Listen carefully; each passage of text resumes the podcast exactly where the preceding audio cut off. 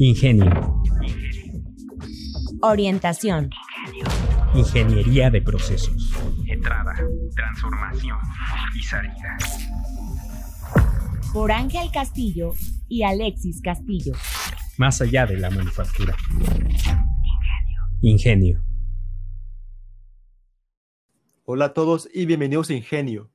Me encuentro como de costumbre con Ángel Castillo. ¿Cómo estás, Ángel? Muy bien. ¿Tú qué tal? ¿Qué dices? Bastante contento porque al fin llegamos, Ángel, a esta la última etapa del DMIC, la etapa de control. ¿Cómo te sientes? Sí, pues muy contento. Ya, ya pasamos por todas las etapas y es momento de que concluyamos esta serie de, de audios con hablando de control. Sí, la última y tal vez la etapa más importante, ¿no? Que si bien en la etapa pasada ya llegamos a la, al estado futuro o el estado deseado que, que buscábamos, ahora lo que queda es mantener ese estado y también, claro, delegar actividades para no estar siempre frente a la gente con un látigo. Sí, bien dice el dicho que lo difícil no es llegar, sino mantenerse. Eso es control. Así es. Que bueno, comentando un poco, un poco de teoría, ¿no? En esta etapa, pues se diseña ya el sistema que va a mantener todas esas mejoras logradas, que, o sea, controlar las X vitales, las cosas potenciales, y también se busca cerrar este proyecto. Ejemplo de actividades que se hacen son la documentación de procesos y el monitoreo de procesos. Durante esta etapa, lo que, como ya comentaste, Alexis, lo que se busca es que la mejora se mantenga a través del tiempo, que no se vaya a perder porque ya no está la persona ahí detrás de, del operario, detrás de la acción. Así es. Se Ángel. busca que este sea un proceso autorregulable. De hecho, hay empresas donde ya no hay supervisores tal cual en las líneas, sino líderes de producción, que son los mismos operarios. ¿Por qué? Porque el sistema se va autorregulando de tal manera que ya no es necesario que haya una persona revisando que las cosas se hagan, sino que el propio sistema con sus propias reglas se va, se va controlando a sí mismo. Que de hecho, ahorita con el home office es algo que puede destacar mucho, notar. Por ejemplo, en mi trabajo, yo tengo mi supervisor, ¿no? Pero él no está, digo, tampoco es que pueda, pero no está todo el tiempo sobre nosotros. Nosotros ya tenemos nuestras actividades eh, definidas que tenemos que hacer y durante cada dos, tres semanas, pues tenemos una junta uno a uno con él y él nos va guiando conforme los indicadores, si vamos bien o vamos mal y qué hay que regular. Y ya uno mismo va regulando sus actividades. Entonces tu supervisor ahí funciona más como un guía, más que como un capataz. Así es, que es claro lo de hoy y lo más sano. Así es. Sí, por salud mental. Así es. Y bien, bueno, esta etapa a lo mejor hay gente que la debe tomar como irrelevante. Y pues la verdad es que no, esa es la etapa más importante de, de todo el proceso, aunque también es la más difícil o dolorosa, porque se trata de que, de que estos cambios pues realmente se, se vuelvan permanentes, se vuelvan parte de la institución. En esta etapa, pues Sí. ya hay, que- hay que involucrar a todos los participantes, a todos los involucrados, stakeholders, para que se adapten a este cambio.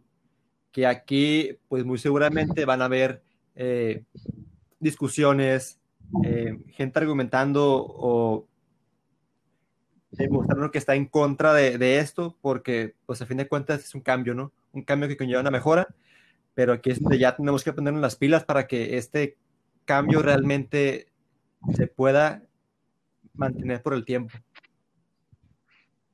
Así es, porque lo que ya estamos cambiando es, no solo es un proceso, es la forma de pensar, la cultura de la gente. Y creo que en general como personas y en particular como ingenieros, no nos preparan para, para poder administrar esos cambios. Entonces, como comentabas, es la parte más importante, pero también la más difícil.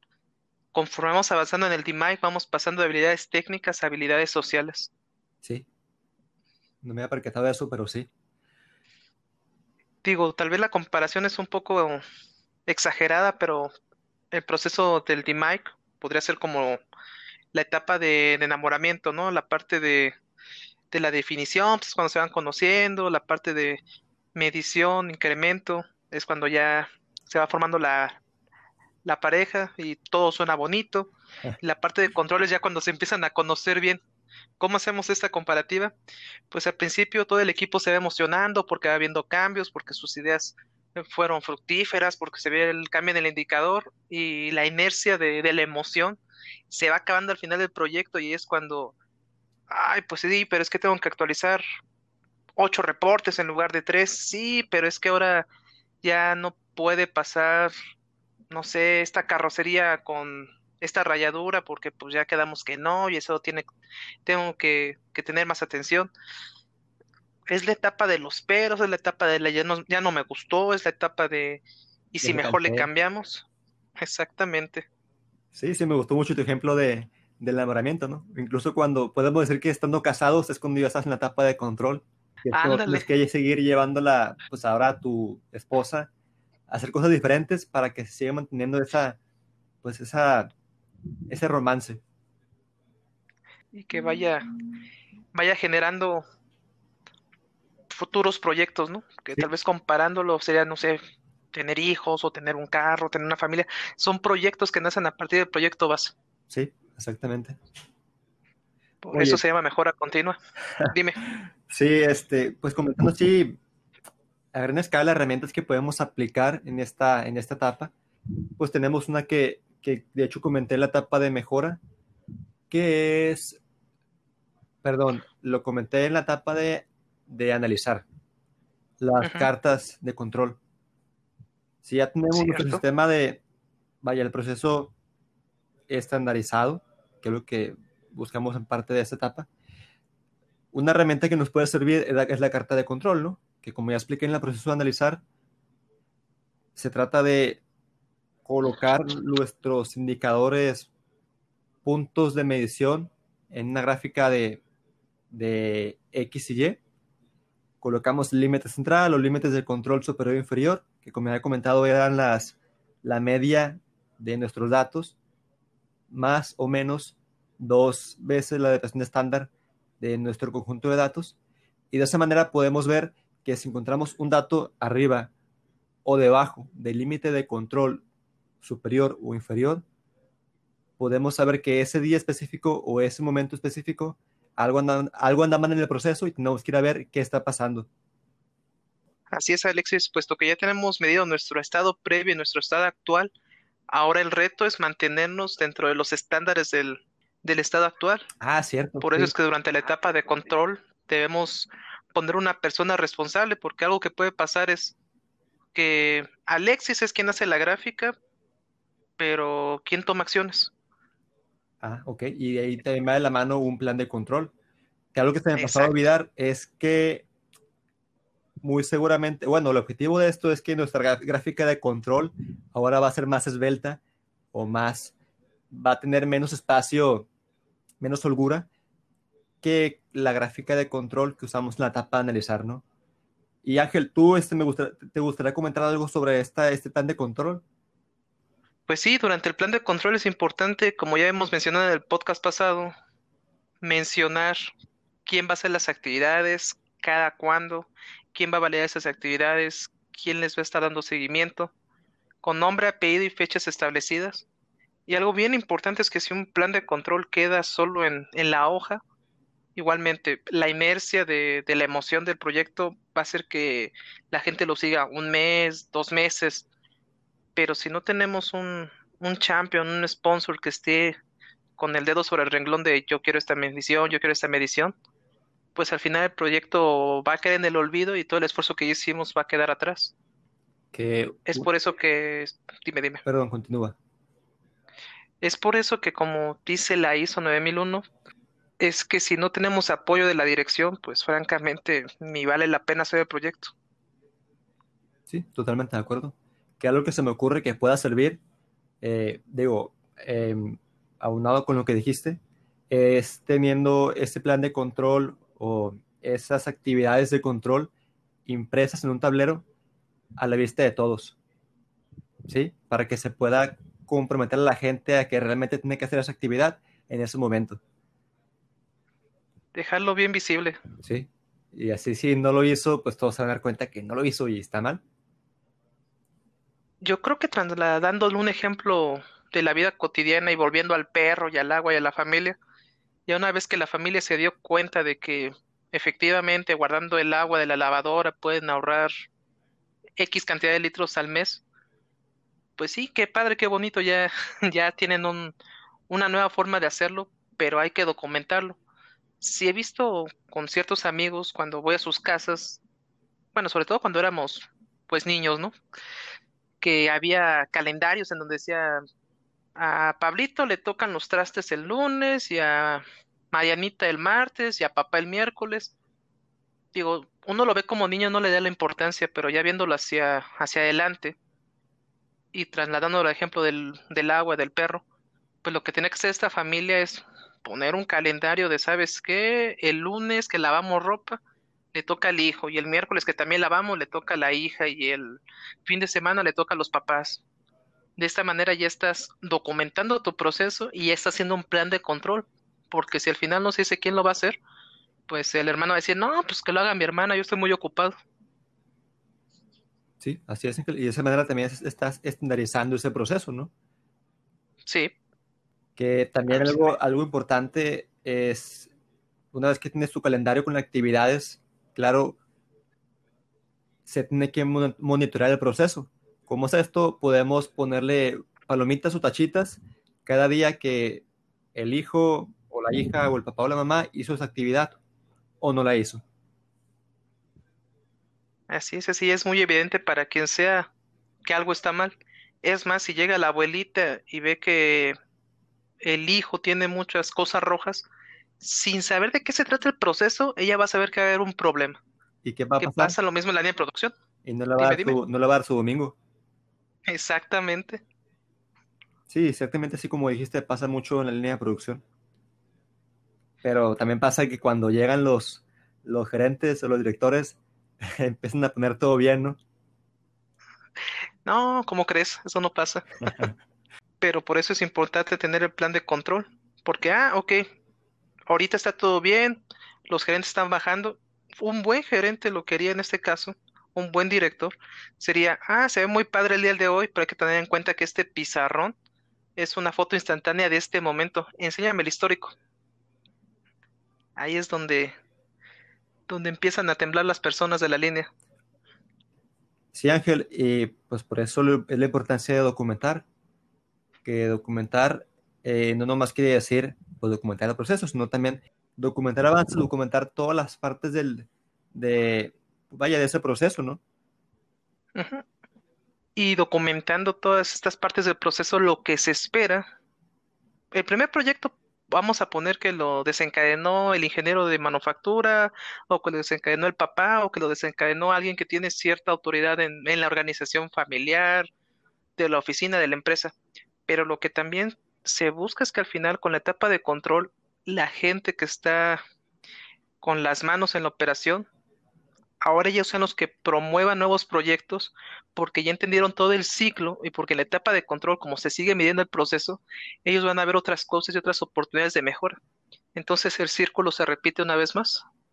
Sí, exactamente. Por ejemplo, el supervisor a lo mejor no está tan eh, familiarizado con, con proyectos de mejora, sino que nada más hace sus actividades del día a día. Ya con todo lo que está documentado y con todo la, ese know-how que adquirió durante el proceso de DMIC, pues eso le puede ayudar a que hable más con sus operadores de línea, que analice sus datos que tienen en la computadora de todo lo que ha estado guardando y documentando, y él mismo cree su siguiente proyecto de DMIC. Por poner un ejemplo de, de mi experiencia profesional, en algún momento me tocó estar a cargo de, de líneas de producción de, de tarimas hechas de madera, a mano. Empezamos con los proyectos de, mejora, empezamos a hacer diferentes layouts, diferentes acomodos, hasta que mi supervisor, bueno, el supervisor de la línea que me respondía a mí, me dijo, oye, ¿sabes qué? Los muchachos están viendo que están produciendo más, pero ellos tienen otras ideas. ¿Nos dejas hacerlo? Claro.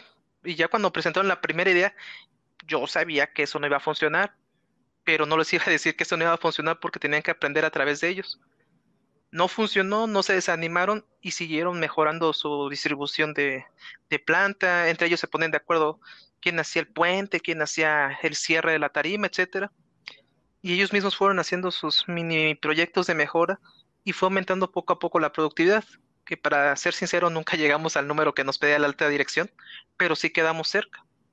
Esto creo que es relevante porque gente que no había terminado la secundaria o que no había llegado a la preparatoria entendió la lógica, ellos solitos fueron desarrollando nuevos proyectos con base en lo que dejaban en la etapa de control anterior. Iban midiendo su, su performance, su desempeño hora por hora, y se iban dando cuenta de, no, fulanito es mejor cerrando, no, perenganito es mejor este, haciendo puentes, no, que si alguien llega más temprano y prepara tal parte de la tarima, aumentamos la producción. Sí, sí, totalmente de acuerdo, Ángel. Y claro, después de eso, pues ya sigue la parte más motivadora para ellos, que es la felicitación, ¿no? Exactamente. Que con ellos era bono de productividad, ¿no? Ah, bueno. También por eso le daban. Eso es muy bueno para ellos, por eso, pues sí, por eso le daban. ¿Y a ti se te ocurre otro ejemplo de la vida diaria, de las cosas que llegarían a pasar si no tienes control sobre los propios proyectos que tienes sobre tu persona o sobre tu familia, sobre las relaciones personales? Sí, Ángel, por ejemplo, comentabas en alguna ocasión, no me acuerdo si fue el episodio pasado o antepasado, o en los dos incluso, con el tema de la pérdida de peso, ¿no? Cuando llegas ya durante tu proceso de, de pérdida de peso, llegas a tu peso ideal, lo que tienes que buscar ahora es mantenerlo. A lo mejor la dieta va a ser un poco diferente porque ya no estás buscando bajar de peso, ahora vas a ocupar diferente nivel de calorías, pero pues ahí eh, tu etapa de control va a consistir en eso, en seguir alimentándote bien y en hacer actividad deportiva frecuentemente.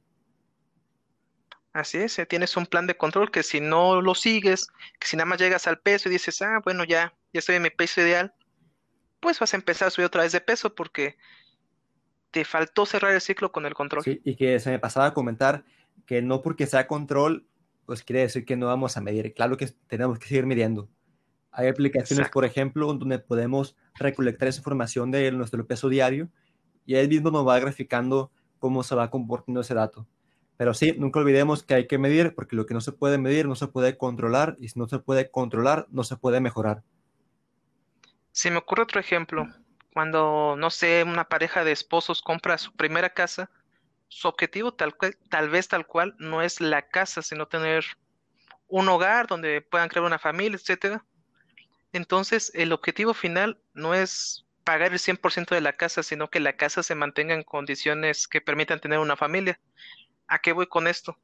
Tengo unos conocidos que ya son gente mayor, que compraron su casa hace 30, 35 años, y como nunca le metieron mantenimiento a la casa, pues la casa tiene N cantidad de problemas que ya condicionan la evaluación de cuánto les costaría reparar la casa, pues tristemente salió que es, que es un precio muy bajo y que hay de dos.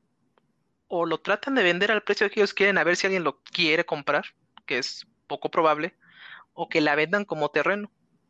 Entonces, es hasta cierto punto triste porque pues esta casa está bien localizada, tienen, ellos tienen buenos recuerdos en esta casa, pero la van a tener que vender a un bajo costo porque no hubo un plan de control. O sea, sí, con mucho esfuerzo la compraste hace 30, 40 años, pero ahí te quedaste, ya no, ya no hubo mantenimiento del mismo.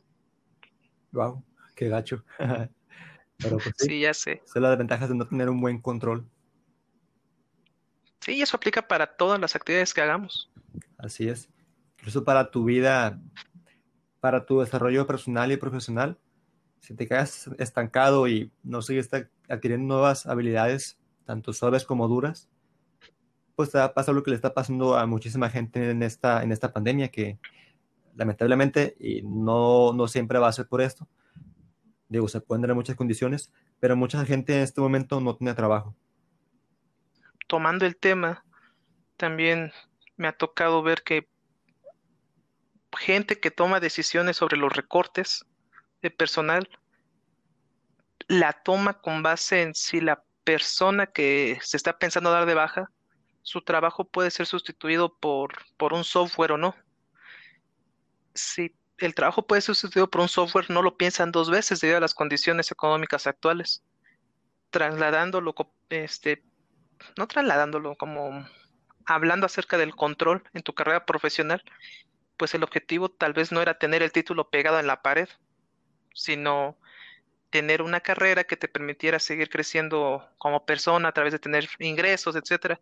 Entonces, si no tuviste cuidado de, de seguirte actualizando, va a llegar un momento en el que, pues, inexorablemente vas a ser cambiado por una máquina. ¿Por qué? Porque no hubo un plan de control de qué ibas a seguir haciendo después de que obtuvieras ese papel que se ve muy padre en la sala de tu casa. Sí, totalmente. Pues bien, Ángel, ¿algo más que te gustaría comentar?